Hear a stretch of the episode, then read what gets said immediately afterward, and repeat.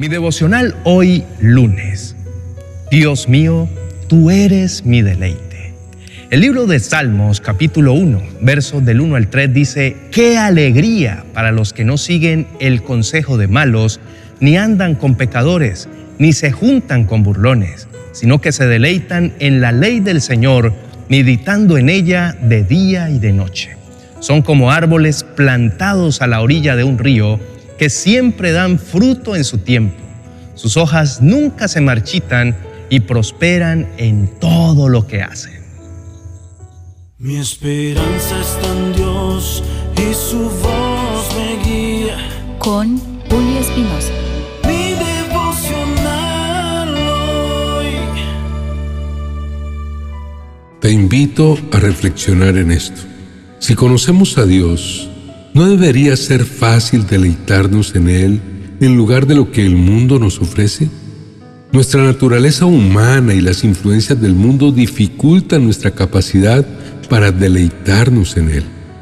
Vivimos en un mundo lleno de distracciones y tentaciones que a menudo van en contra de los principios y valores de Dios.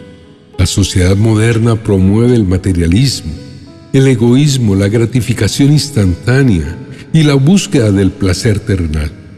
Estas influencias desvían nuestra atención de Dios y dificultan nuestro deleite en Él. Existe una lucha espiritual constante entre el deseo de seguir a Dios y la atracción que el mundo ofrece. La Biblia nos advierte sobre los deseos carnales y nos insta a renovar nuestra mente para estar alineados con la voluntad de Dios. Esta lucha interna dificulta nuestro deleite en Dios, que requiere disciplina y un esfuerzo consciente por buscarlo a través de la oración, la meditación en su palabra y la comunión con otros creyentes. A menudo debemos tomar decisiones conscientes y renunciar a ciertas cosas para priorizar nuestra relación con Dios. Es algo progresivo a medida que desarrollamos una comprensión más profunda de su amor, su gracia y su propósito, nuestra capacidad para deleitarnos en Él se fortalece. Es un viaje en el que enfrentamos desafíos, pero también experimentamos un gozo cada vez mayor en su presencia. El Salmo 1 es un salmo que describe el contraste entre el camino de los justos y el de los impíos y presenta las bendiciones que esperan a aquellos que siguen el camino de Dios. Los versos 1 al 3 establecen las características de la persona justa y describen las recompensas que Dios tiene reservadas para ellos.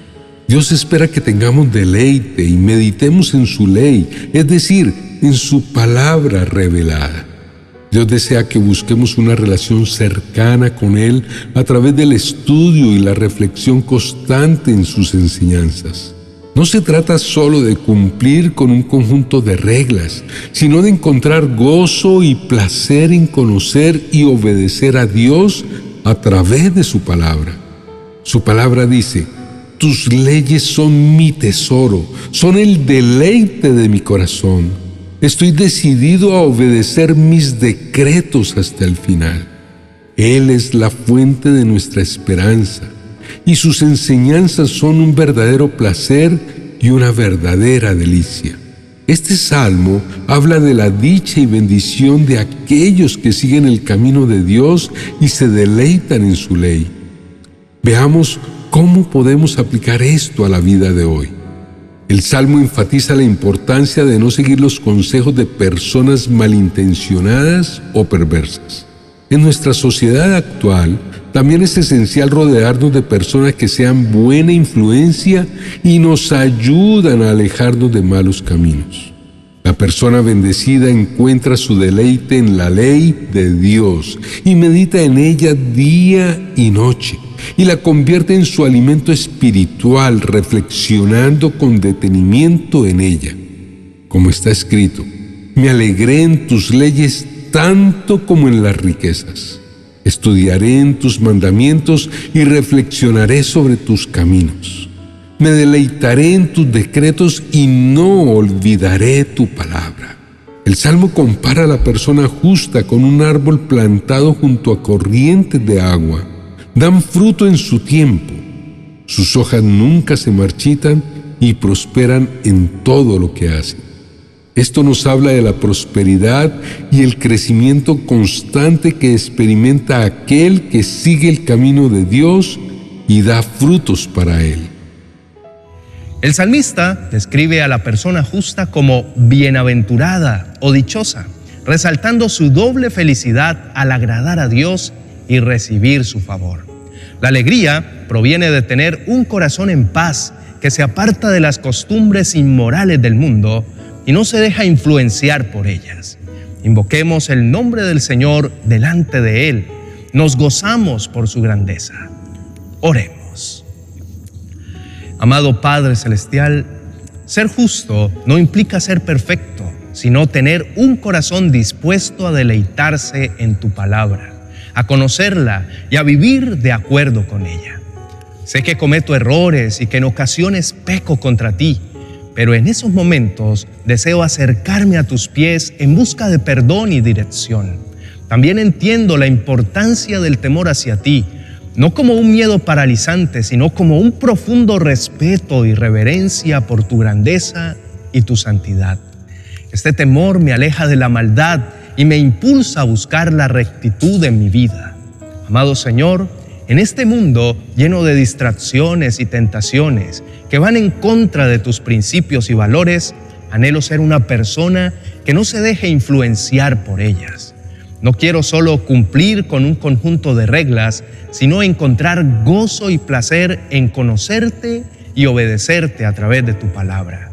Aspiro a tener un corazón lleno de amor por tu palabra, considerándola mi mayor tesoro y deleitándome en ella. Padre, quiero ser como un árbol plantado junto a corrientes de agua, dando su fruto en el tiempo adecuado Anhelo experimentar la prosperidad y el crecimiento constante que vienen al seguir tu camino y dar frutos para ti. Ayúdame, Señor, a resistir las influencias negativas del mundo y a relacionarme con los demás para mostrarles tu amor y un camino diferente. Tienes que influir en ellos. No dejes que ellos influyan en ti. Señor, guía mi comportamiento por tus principios y enseñanzas y permíteme ser una influencia positiva en mi entorno. En ti deposito mi confianza sabiendo que solo a través de ti puedo encontrar verdadera alegría y plenitud. Que mi vida refleje tu amor y tu gracia a medida que sigo tus caminos y me deleito en ti. En el nombre de Jesús, amén y amén. Queridos hermanos y amigos, en medio de un mundo lleno de distracciones y tentaciones que a menudo nos alejan de los principios y valores de Dios, es importante recordar dónde encontrar nuestro deleite y fortaleza espiritual. La respuesta se encuentra en la ley de Dios, en su palabra sagrada, la cual nos brinda dirección, sabiduría y nutrición espiritual. Cuando nos deleitamos en la ley de Dios, y la meditamos día y noche, estamos abriendo nuestro corazón y mente a su verdad transformadora. Es como alimentarnos con el alimento espiritual que nos sustenta y nos fortalece en nuestra jornada de fe.